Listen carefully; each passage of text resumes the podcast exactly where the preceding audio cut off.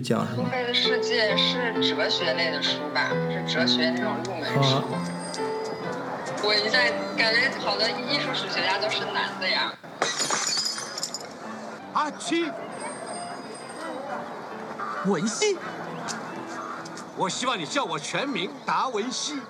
没问题，文熙。没有哎，就直接就是叫我的中文名，就是名字在前，姓氏在后不。客气，文熙。国家有任务要派给你，那就叫 Sophie 好了。嗯，好，Sophie，哦，充满了智慧的名字。好 好，真的吗？嗯，嗯，终于该我上场了吧？嗯那行，是这样，呃，Sophie 你好，呃，啊，你好。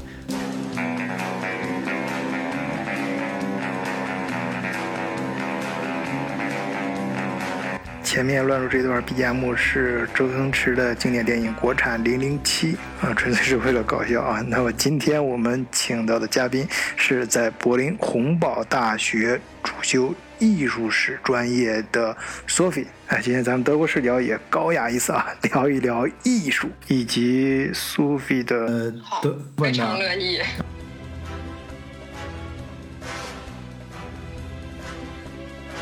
哎，还是年轻人好啊，够脆生啊！本来我还想在那儿找词儿呢，结果人家苏菲直接就答应了啊。好，那就尽快开始今天的访谈。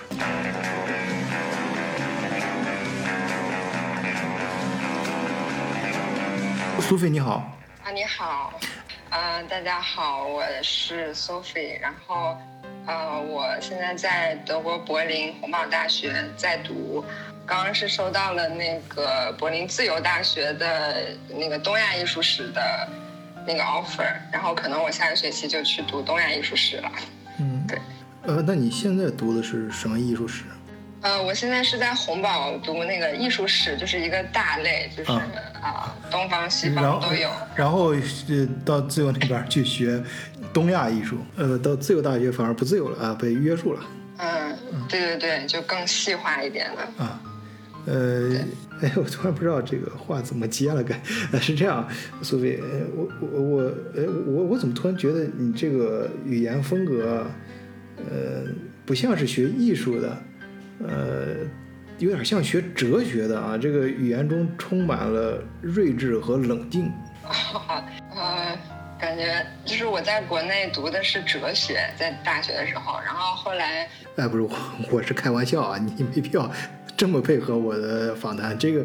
哎，不过你你以前真的是读哲学的吗？我真的是随口说的，你不要当真。本来就是到德国也是挺想读哲学的，但是后来读了一年语言班之后，就各种思考啊什么的，可能就又想转向艺术史了吧。然后，对，就后来就申请了艺术史专业，就因为可能我在国内也比较更喜欢去读美学那方面的东西，就研究一些艺术理论啊等等等等。但是美学或者艺术理论这方面，在哲学这个学科下面算是一个比较末流的一个啊一个一个分支，然后可能。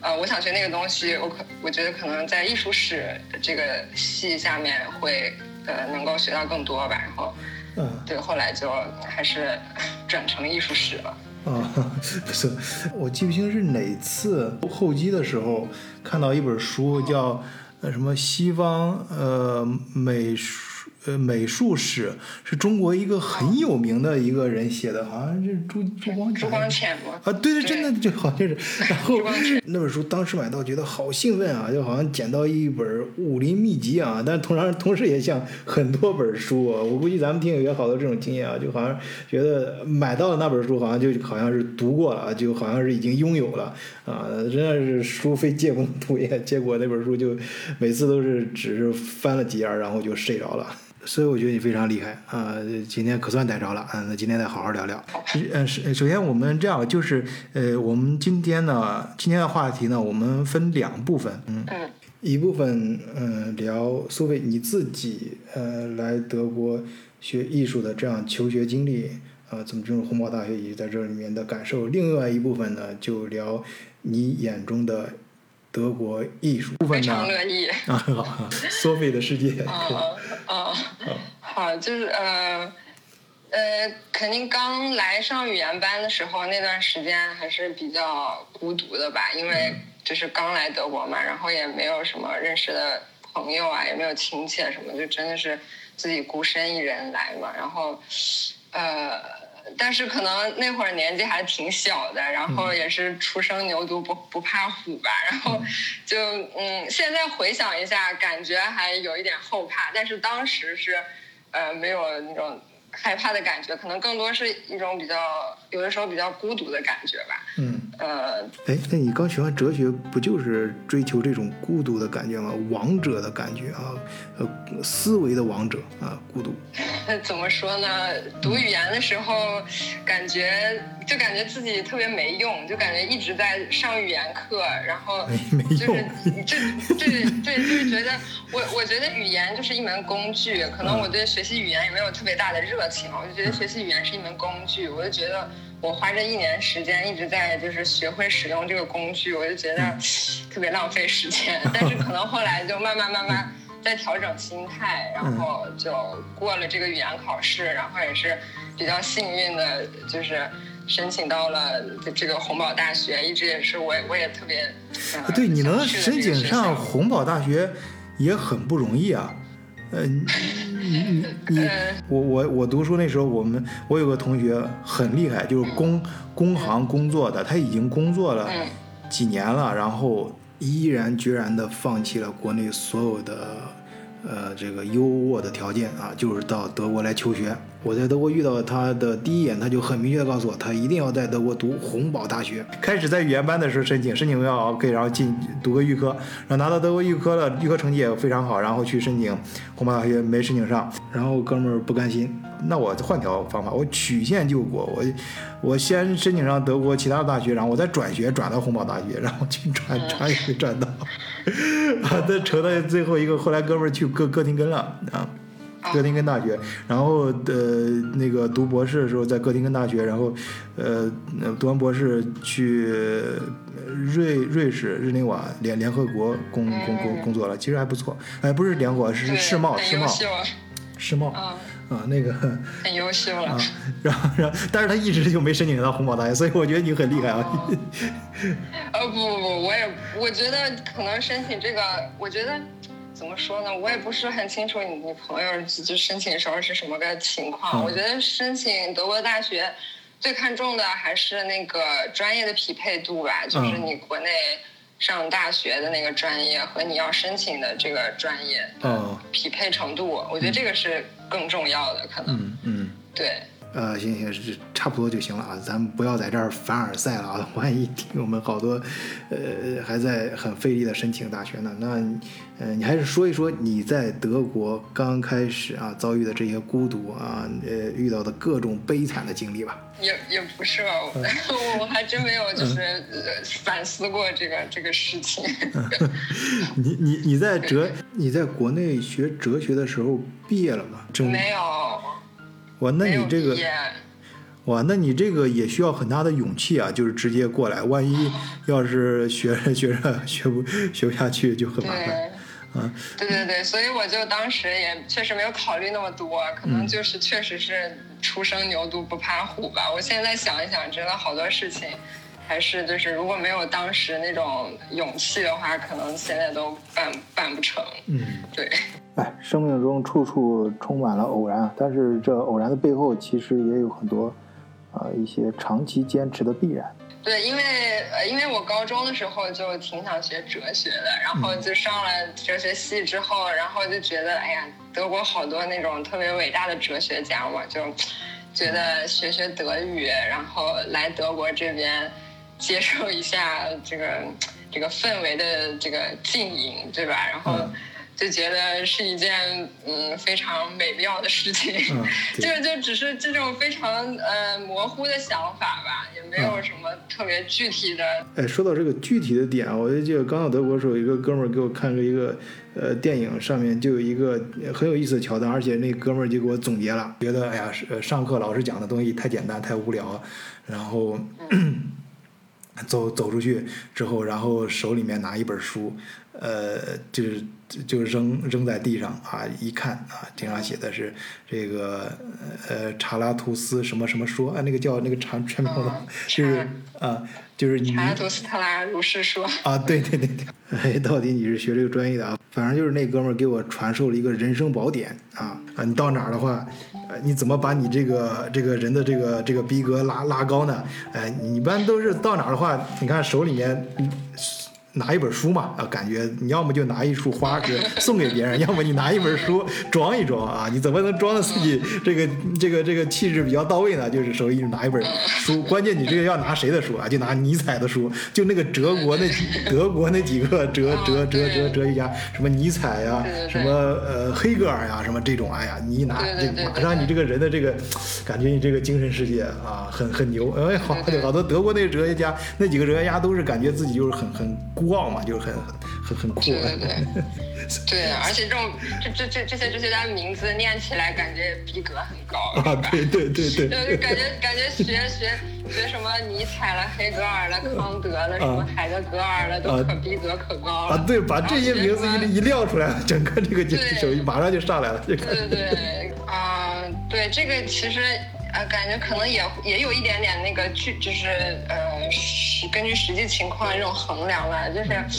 当时我上了大学以后就学哲学嘛，然后呃，就可能更了解以后，就是呃，后来后来可能发现，就是这个现现当代这个哲学这个这个这个学科的这个重地，可能并不在德国，它已经移到英美这种地方了。但是那会儿我已经就是下定决心想去德国了，德语都开始学了，然后就就在想嘛，就一直在纠结是就是还是去学哲学呢，还是学什么呢？但是后来上美学课，然后也老师也提到过一点，就是艺术史方面的东西，然后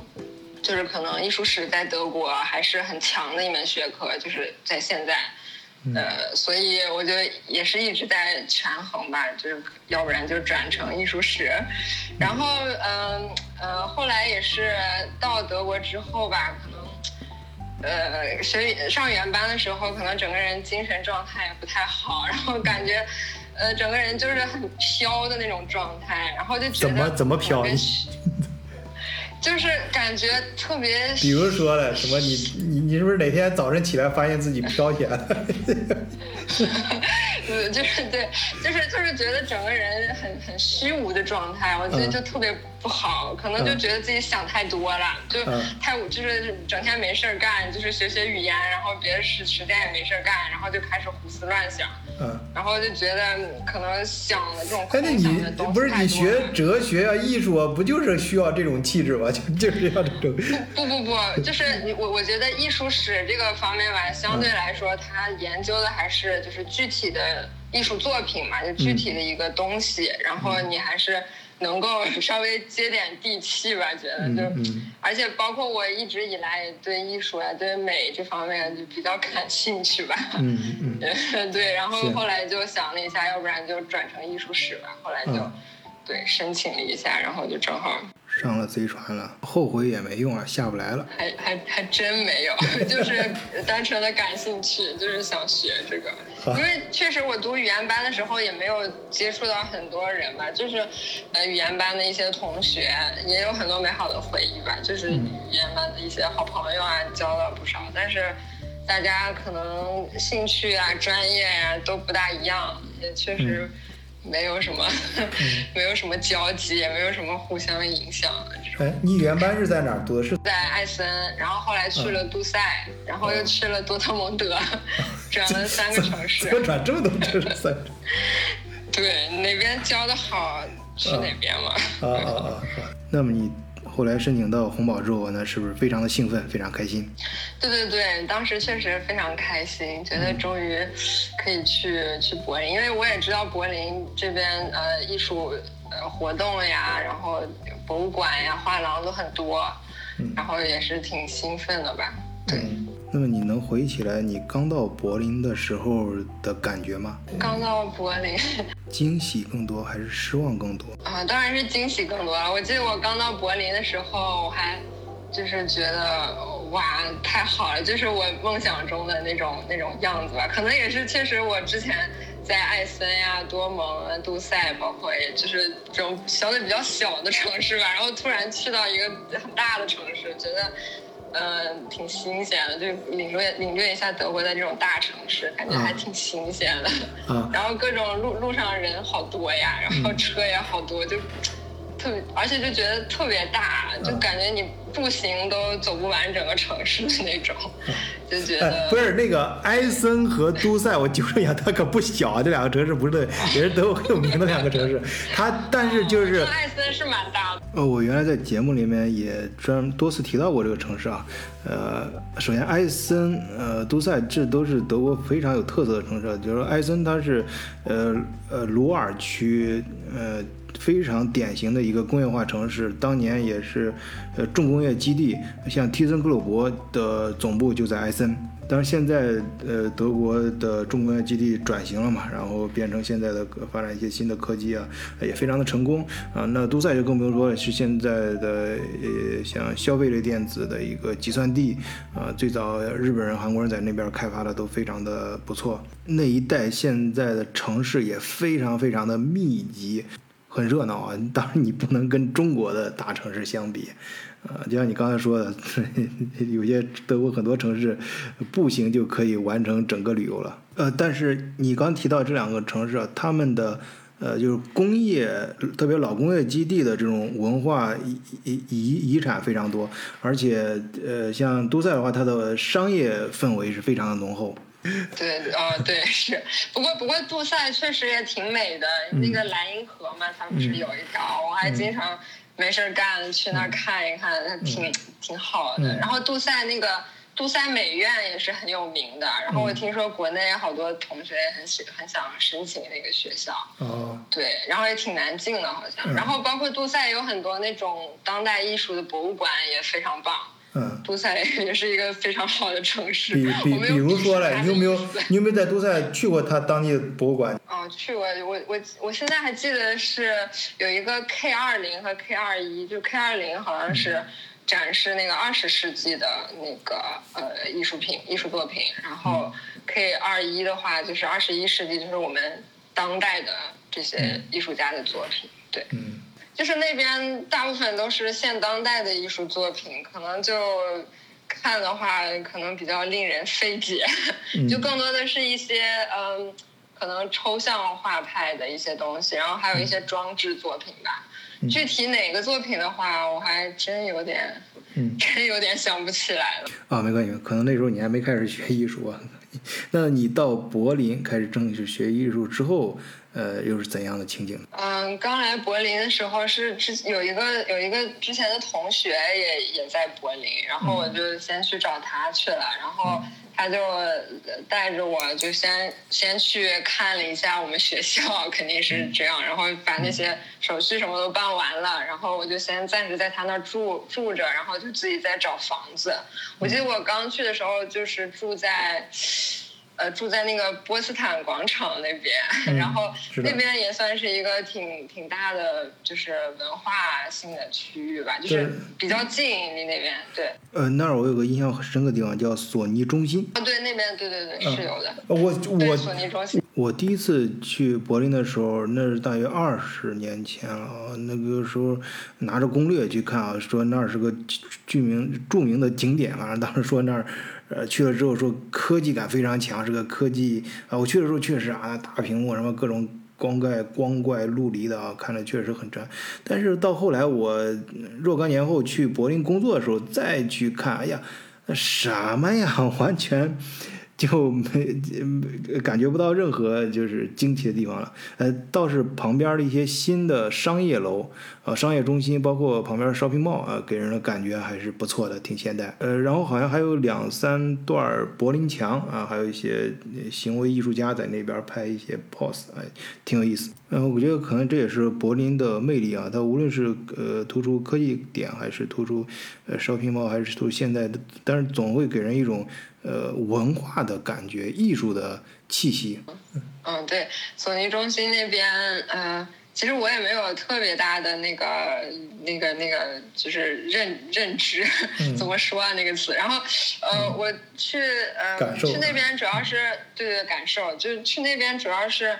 那边有一个那个呃电影电影院，还有一个电影博物馆，就都嗯很好。我去过那边，然后那边还呃开过一个露天的那种呃。就是戏剧吧，然后我也跟就刚去的时候跟我那个朋友，然后后来又认识了两个朋友一起去看过，嗯对，然后当时就觉得，哎呀，柏林不愧是柏林呀，就是每天都有文化活动，就感觉自己还挺开心的吧。然后包括也确实认识了一些志同道合的朋友，然后包括也还有以前熟悉的同学，然后就觉得，嗯，还挺开心的。嗯。对，就是这样。哎，你这个刚才说这个志同道合的朋友，比如说呢？呃，就是呃，一个是呃以前大学跟我同系的一个同学，然后还有呃，他也是认识了两个呃过来学纯艺术的两个同学，嗯就是我们后来就大家都认识了，就反正后来关系也很好，对，然后就经常呃，后来我还跟在这个志同道合，那它它是它肯定是你们呃有什么共同的道啊？这个是什么道呢？嗯，对，就是我觉得可能最重要的是，嗯，他们都很真诚吧，然后就是包括也确实都是这种文科生的这种思维，然后也包括就是艺术生的这种思维，可能大家更相近一点，然后聊的共同话题也更多一点。嗯呃，嗯，对，就是当时，呃，我跟我那个大学的同学，可能就是聊的会更多聊这种就是之前学的专业就哲学方面的一些东西吧。嗯但是其实也没有特别多，主要还是更多生活上的一些东西。其实，然，后后来，其实我们对我们我们我们一共四个人嘛，就是嗯大家经常在一块儿。我那会儿也是没什么事情，也是刚升到学校，也没什么事情，然后嗯就大家四个人就经常聚在一块儿，然后可能聊的还是。除了生活上的事情以外，除了做饭什么那种就是 鸡零狗碎的事情以外，还有就是可能聊的更多就是艺术方面的话题吧。因为呃，我那个原来那个哲学系的同学，他也申请了艺术史嘛，嗯然后嗯，对，然后那两个呃，就是我们后来新认识的另外两个学纯粹就纯艺术的这两个同学，嗯他们就是嗯，他们是学那个版画的，他们主要就是做版画的，嗯。然后就经常平时就看着他们就是刻一些版呀，刻一些版画呀什么的，嗯。然后呃呃对，然后就是这个过程中，我就可以 看一看他们那个艺术家到底是如何去创作的吧，就嗯。主要是这个，然后可能大家互相之间也会交流一些，嗯、国内和国外这个学艺术这个不同的一些事情。哎，能不能举一个具体的例子，说一个具体的事情？嗯，可能就是呃，那个同学他说他上课的时候，他觉得就是呃，他们系就是大部分都是德国同学嘛，就是嗯他觉得他们系的一些就是嗯一些同学他们的创作可能对那种就是家庭关系啊，或者或者这种亲情啊、这种感情这种方面的东西不是很。呃，怎么说不是很重视吧？就是他们那个创作的灵感，可能更多的不是集中在这个方面。嗯但是呢，他呃，但是他们呃系里面也有一个中国同学跟他一样，就一共两个中国同学可能。然后那个中国同学有一次就是创作的一个作品吧，就是可能是以他的祖母为那个、嗯呃为那个灵感的，嗯，对，他的祖母叫应该是奶奶奶奶还是姥姥？反正是很老的一个，就是对对对，他对他的他的亲戚嘛，然后就是以他的灵感创作的一些东西，然后就去去展示嘛。他们那个艺术生就是自己创作的时候要展示自己的那个想法什么的，对吧？在上课的时候，然后就感觉底下的德国同学都并没有什么共情，就没有觉得这是一个多么多么感人的一个事情。嗯。对，但是他们德国同学很多那个想法也是非常有趣的，比如说他嗯。给我举个例子，就是，呃，有一个德德国同学就是以那个，呃，我们我们玩手机或者打开网页的时候，然后就那个缓冲的时候，就总有一个那个圆形那个缓就一直在动嘛，就是啊，对对，你要一直等待那个缓冲那个东西，就就是他以那个东西为灵感，就 想创作一系列的东西。嗯然后具体创作了什么，可能他当时还没有创作出来。嗯 对我就觉得还挺有意思的，就感觉呃有一些不同不同点不不同之处吧。对，嗯，哎，不错，呃，嗯，聊这点非常好，嗯把这个文化的不同点，大家不同的视角聊出来了。哦，对，然后还有就是可能，呃，这两个学艺术的同学，他们感觉他们整个心态都很年轻，虽然他们大我挺多的，但是感觉他们心态很年轻。我就是之前跟他们不是那么熟的时候，都不知道他们年龄的时候，我还以为他他们他们跟我同岁呢，然后就觉得，我觉得就特特别特别好，就很羡慕他们这种状态。嗯然后包括也是他们，因为我之前在国内虽然比较喜欢艺术这方面，但是也没有就是深入的去了解到，就是艺术家是如何创作啊什么的，可能我自己也接触不到。然后我觉得通过这两个同学也可以就是了解一下，就是艺术家是怎么创作的，或者学艺术的同学是如何获取灵感呀，然后就是做就创作一个作品啊。对我觉得这些都很有意思。啊，我觉得是不是他们看他们俩看到你了之后，突然变得舒很活泼起来了，然后然后就就就就表达的非常的年轻了，对，有有可能。然后一看呀小学妹来了，好啊，狼入虎口。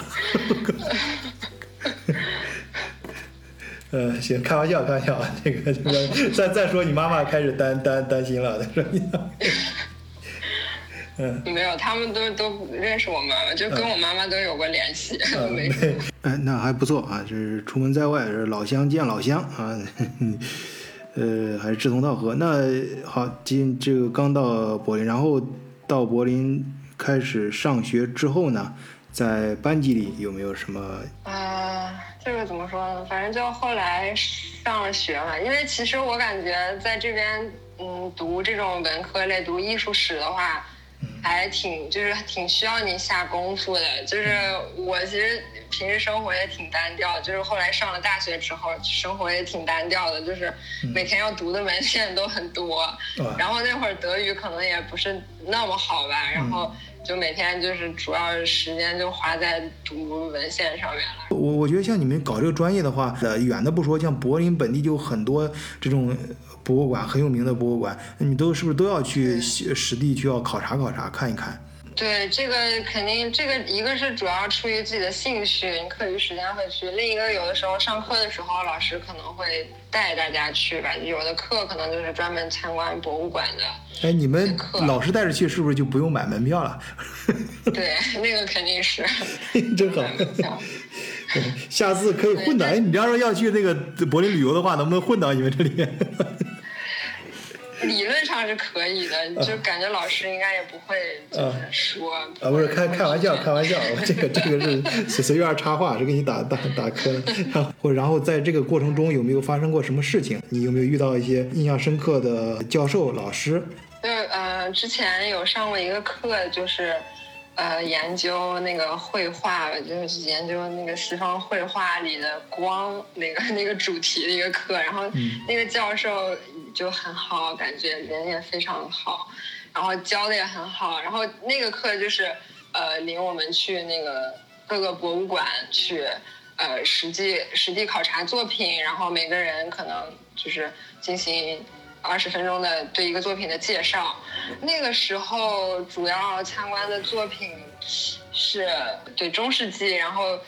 文艺复兴，然后可能一直到那个十九世纪那会儿吧。嗯。然后我们当时是跑了两个博物馆，我记得一个是就是特别有名，然后特别大的那个 Gemälde Galerie，就是 就是它就是翻译成中文就是画廊，就是但是但是那个那个画廊里里面的作品很多那个重量级的作品，嗯。然后就是画比比如说那个呃藏品也很多，嗯。比如说可能有名的，比如说伦勃朗的，然后还有那个鲁本斯，嗯。然后还有对，就很多那个名家的作品吧。我觉得可能，呃，如果有想打卡的人，可能去那边比较比较比较好。嗯。那你说打卡，我突然想起来，那里面有一幅画，嗯，我也是偶尔有一次去到才知道那幅画是挂在那个画廊里面啊。我一说，咱们很多听友可能能想，就是有一个呃老头半老不老的，也不知道多大年龄，然后拄着拐棍，然后背对着我们，然后然后站在山巅，然后俯视整个群群山啊峻岭啊，就那种一览众山小的感觉啊，看着很酷啊。尽尽管它只是一个背影。对，那个那个画那个画的画家也是我非常喜欢的一个画家，就是 Caspar David Friedrich 嘛，就是弗里德里希，应该是中文吧。嗯，还是你专业啊，我我始终记不着那个名字。哎，那幅画叫什么名啊？雾海中的旅行者，那个画是叫这个雾海中的旅行者。嗯。然后那个画家是。德国浪漫派的一个特别有名的画家是弗里德里希，我觉得他的作品确实就是很美。哎，很好很好，哎，长知识了啊！我发现很多人拿那幅画呃当头像啊，甚至摆在一些地方表达一些东西，呃，但未必知道那幅画叫什么名字，呃，是谁画的，它原画摆在什么地方。哎，不错啊。嗯。可能我觉得就是很多中国人很喜欢把它当头像的原因之一，可能就是确实。有一定的共鸣吧，因为也就是他表的那个主题，然后他那个构图什么的，有一点点那种中国画的那种意境，可能也是因为他有那种中国画那种感觉吧，然后也就是非常触动我。嗯，对，虽然那个作品是有点烂大街，有就是太太有名了，但是你站到那个原作面前，感觉还是不一样。呃，对，呃，这点我也是有感触啊，很多一些呃。那个艺术品啊，尤其是你在通过屏幕或者通过书本上看，跟你到现场去感受啊，那还真的是不一样。呃，尤其是你们老师亲自带着你们去啊，呃，在一个呃，其实我我更想听的是，呃，你跟这个这个这个伟大的作品之外啊，跟现实中你跟这个人的关系。好，对，那个那个课那个老师。感觉嗯还是有一点点缘分，但是可能是我跟人家硬凑的缘分吧。就是我呃来德国看的第一个展，在杜塞看的第一个展，当时是在杜塞那个 Kunstpalast 那个那个那个那个博物馆里面看的那个展，叫 Hinter dem Vorhang，就是帘幕之后。然后那个展呢，它那个策展人之一就是我后来。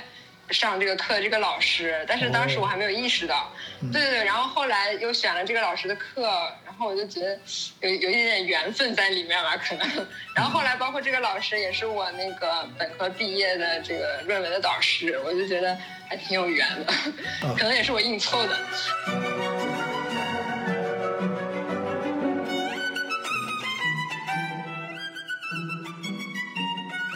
呃，我们还有一个课，就是嗯，老师也是领着我们去那种呃当代艺术的博物馆，也是就是因为柏林有好多那种特别小的那种展出当代艺术的那种画廊，然后都挺有意思的，就像就感觉平时都他们都可高大上了，我们我们路过的时候都有点不敢进去，然后感觉就趁那个课还挺好的，老师就领我们都去看一看，然后嗯，当时有看过有一个。呃，有呃有一个那个展馆，它是，嗯，它是一个区的一一个公共性的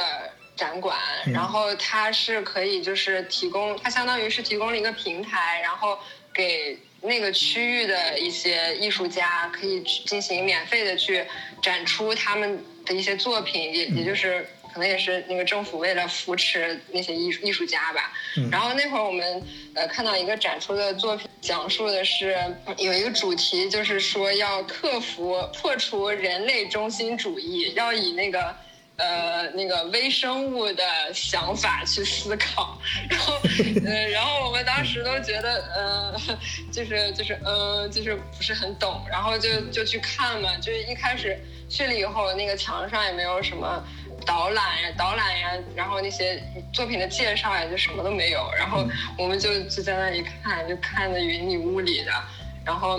嗯，然后你们还得拿着放大镜看，是吧？呃，微生物嘛，啊，看不见很正常啊，云里雾里。哦，不是，它是以那种艺术的那个、那个、那个、那个形式来表达一些微生物。它就是，比如说，它在一个一个那个特别长的一个画轴上，就画了很多那个。微生物的那个样子，嗯，然后还有就是做了一些装置，就是霓虹灯那些装置来模仿那个微生物之类的。然后当时我们就没有任何的介绍，我们都就就就在那里猜嘛，就他到底想表达什么？在他这个这个这个装置，这个霓虹灯放在那里是是是个什么东西？然后我当时我当时就猜的特别离谱，我还以为他是就是中间的那两，就是他有一个特别长的一个画轴。那种立着的那种画轴，就从那个天花板一直垂到地上的那种，然后就我我当时还以为他画了一个那种波斯地毯的那种东西，然后旁边是，呃，就是两个那个霓虹灯的一那个装置，然后我以为那个霓虹灯是那种，就看起来很像那种，呃，就是日日本的那种园林，就很像那种日本的那个呃枯山水那种园林，我还以为是那种东西，我还以为他想表达的是可能。西方人对东方的那种神秘国度的那种臆臆想和猜测吧，然后就特别离谱。然后后来，嗯，老师就我们讨论了半天以后，老师就告诉我们说，呃，他是就是嗯，表达是微生物，然后就是呃，可能也是就是呼吁大家要保护环境啊什么的吧，就是嗯，对他就是画画出那些微生物之后，就是想提醒大家去。也去关注一下海洋微生物，就是我们人类是从微生物来生长起来的。嗯。然后，但是现在呢，我们就是一直在破坏海洋，然后破坏，嗯，好多好多森林啊这些东西，然后就在嗯破坏这些微生物生存的环境。嗯。然后就，然后后来我就有点逆反，我就觉得这种东西，你你放在这里，你既然想表达这种事情，但是。你表达的并不并并不准确，并不精确，你就让大家看的云里雾里的，也不知道你想表达什么。你就而且你既然你是要呼吁环保，这是一个非常非常现实的题材，而且是有它的那个实际的价值的，是有它的实际的诉求的。但是你放在这里，就大家根本看不懂，然后也呃，然后也不会学到任何的那个要。环保的这种意识也不会提高环保的意识，也不会学到关于微生物的知识。我就觉得放在这里这种作品就非常没有意义。然后，然后后来这节课的那个呃呃那个课后论文，我就写了关于这个作品的论文，然后就在那个论文中就探讨了这些这些东西。就是我我就觉得就是探讨了一下，就是现代现当代作品，它呃，哎，你别说，你你刚才。按照你的描述，我觉得它这个其实还有点意思啊，因为，呃，微生物一般我们是看不到的，嗯，是因因为我觉得没有光，所以人呢，呃，就给它一些光，让我们可以看到这些。呃，所以给，但是给的是霓虹灯，所以人非常自大吧？人觉得我们人类是这个世界的阻碍，我们给这个世界带来了光，我们可以制造出光怪陆离的霓霓霓虹灯，而且五颜六色的灯。但实际上呢，光本身是没有颜色的，有颜色的是事物本身。呃，不同的呃生物，不同的呃，哪怕是微生物反射出来的，把光反射出来自己的颜色。呃，就是说，这个世界本身是五彩斑斓的，不需要人自以为是的去强加嗯一些呃五颜六色的东西。嗯，对，我觉得，对我觉得你讲的也挺挺有意思的，挺有道理的。呃，不是，我这是马后炮，听你刚才解释之后瞎说的。没有没有，我觉得是确确实是有价值的，因为我就是写这个论文，探讨这个东西，探讨这个艺术作品。我的那个最终的目的也不是说它就是完全没有意义的，像一些现当代艺术作品，如果人看不懂的话，就我当时写的时候是，你探讨这个，嗯，你要探讨微生物，呃的话，你要是就是想传授给大家知识或者呼吁环保，嗯，既然这么不明确，那我们为什么非要看一个艺术作品呢？而不是就比如说坐在书桌前就看一些科普性的读物就可以了呀？那我们可。可以更更方便、更明了的去获取这些知识，然后让我们会产生那种环保的意识呀，这样肯定是更明确的嘛。然后，对，然后后来我又我又就是想了一下，我觉得可能艺术作品它，嗯，就是去解读一个艺术作品呃的内涵，或者一件艺术作品的内涵，它并不能等同于呃，就是艺术家自己的目的。就是他可能更多的是会依赖于观众自己的想法，我就觉得艺术作品它其实就是一个平台，然后它嗯嗯，在这个平台上面呢，就是艺术家的想法和我们观众的想法就可以互相的交流，互相的这个嗯碰撞，然后出一些比较新的东西。就是可能一一件艺术作品的内涵它不是确定的，就是呃，它只是提供一个契机，然后让大家去呃思考。嗯，对。然后哎，这也都很好，很好。这这这一段说的很好，就是这个艺术品其实是以提供一个呃人们和他交和艺术家交流的一个契机啊。嗯，对，这个平台，嗯，对，啊我觉得是要尊重，对，是要尊重观众的解读，嗯多样性的。但是当如果一一件艺术作品它确实有它的现实的诉求的话，比如说就这件艺术作品它是有有环保的诉求，它是有有这个现实的社会意义的话，嗯。呃，我觉得它可能就需要呃借助一些手段，比如说你就要很明确的呃去贴一些那个介作品作品介绍啊什么的，嗯。然后或者是你把你的那个艺术表达的那个形式更明确一点，我觉得这样会达到更好的效果。因为我们当时去看的时候，这个这个这个可能就是布展的问题了，因为我们当时去看的时候就完全是懵的状态，就是也不知道他这个这个艺术家是谁，然后也不知道他这个主题是什么，然后。旁边也没有任何的作品介绍，就整个人都很懵，所以我觉得这可能也是布展的问题。嗯，对，然后结果来，结果这个呃老师看了之后，你的作业是不是给你打了什么分儿？就就还可以吧。然后我觉得最让我伤心的一点是，那老师问我你有没有，就因为这个，因为这个呃论文我是就是快到我毕业的时候，就最后一篇论文嘛，就是除了毕业论文之外的最后一篇论文。然后那老师给我写的评语，说是。您有没有考虑过将来读哲学？然后我就我就我就整个人都惊呆了。我说我刚刚从哲学转过来，然后他又问我你有没有考虑要去去读哲学？我就觉得还挺好笑的。是是，我觉得还是算了吧，我我就我就学艺术史吧。呃，非常好，很有意思，很有意思，这这这就对上了啊，这对上了。那个，对，我也觉得很奇怪。呃，跟咱们聊完了你非常有意思的老师，那有没有有趣的同学呢？遇到的也可以说说朋友、同学这些。嗯，对对对，很好，对很好，非常好。嗯对，之前之前认识一个德国朋友啊，就人还挺好的。嗯然后他那会儿就是啊、对他就是人非常好。然后我们就各种契机吧，就一起上课啊，或者怎么怎么样，就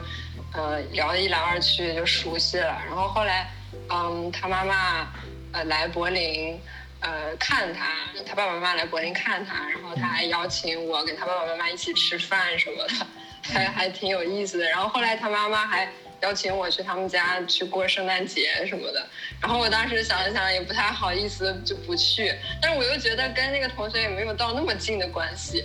然后但是又不好意思负他妈妈的这个好意，然后我就觉得哎算了，那就去吧。然后呃去了之后，就是觉得。呃，也是体体验到了这个德国这个文化，就比相对比较深入的体验到一些德国的文化吧。嗯就是他爸爸妈妈也挺好的，他们那家人。然后我也不知道是不是他们有意安排还是怎么样，就是呃过圣诞节的时候是就是呃可能呃二十二十三号，然后我先到了他们家，他们家是。嗯，在不来梅，然后不来梅也是一个相对比较小的城市啊不小然后，嗯，这不来梅，就德国也是很有名的一个城市啊。对对对，确实是，对那个呃不来梅也也挺好的，挺美的那个城市，跟柏林是完全不一样。嗯然后去是二十三号是先去了他家，然后他家是就是，呃不来梅在不来梅市里面有一个那种就是那种呃连排那种别墅吧，就可能他们德国人就经常住那种、那种房子，然后就第一天是在在他家度过的，然后就体验了一下他们德国人的这些真正就是。当地的一些，就是他们每天都会吃的一些东西呀、嗯呃什么的吧。嗯然后，然后后来就是圣诞节前夜，二十四号的时候，呃，他们就说一可以一起去，呃，我这个朋友的叔叔家。嗯然后我这个朋友的叔叔家呢是在汉堡，然后是在汉汉汉堡市里面是有一个那种公寓式那种楼。嗯，然后他他叔叔还挺潮的，是同性，然后也是刚跟他的那个，呃，对，跟刚跟他的那个老公结婚嘛，好像也嗯去去年还是前年吧，就是也没有可能结婚，刚结婚一两年吧，嗯。然后就去拜访他叔叔，然后就在汉堡那个地方呢，又体验到了汉堡，然后包括就是那种呃呃，就是就是就是他叔叔就那边的那个那个那那个感觉，然后完了之后呢，呃，圣诞节二十五号的时候呢。呃，他他他他妈妈又邀请我们一起回他妈妈的家，嗯就是又是又是在一个小小村庄里面，然后也也也非常非常美，就是一个小村庄，然后他妈妈家可能是他妈妈的姐妹吧，我也忘记是姐姐还是妹妹了，就是也是在一个特别大的一个 house 里面，嗯。就是好多好多人，他们家亲戚可能也比较多，然后也参观了他们那个特别大的 house，然后，嗯，对，然后我觉得还挺好的，就带我体验了一下这种德国三种生活、三个城市的一种不同的风土人情吧，我觉得还挺有意思的。呃，不错不错，呃，非常感谢 Sophie 啊，周末给我们一块儿分享了，呃，她在德国呃学艺术啊，又是在德国的名校呃洪堡大学，呃，又是很多听友啊经常念叨的啊关于跟呃欧洲艺术有关的一些话题，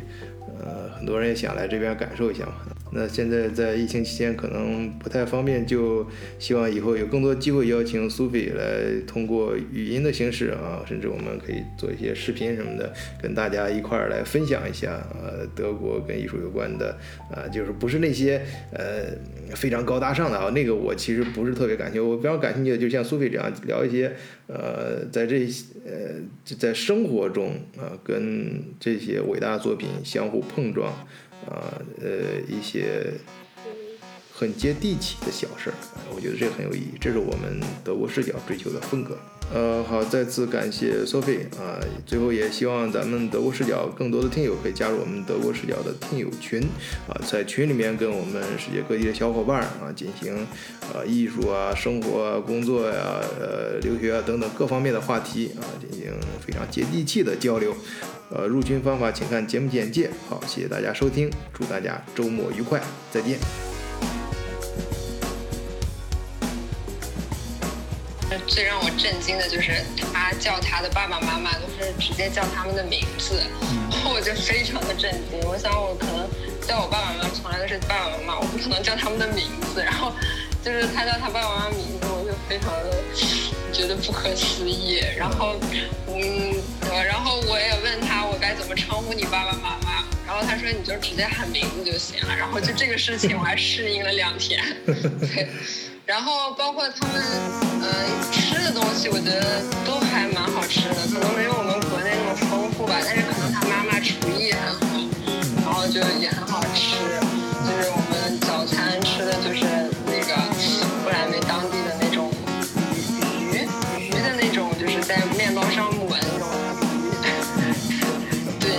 像我的那种鱼，因为你我就我就觉得你这话说的很很艺术？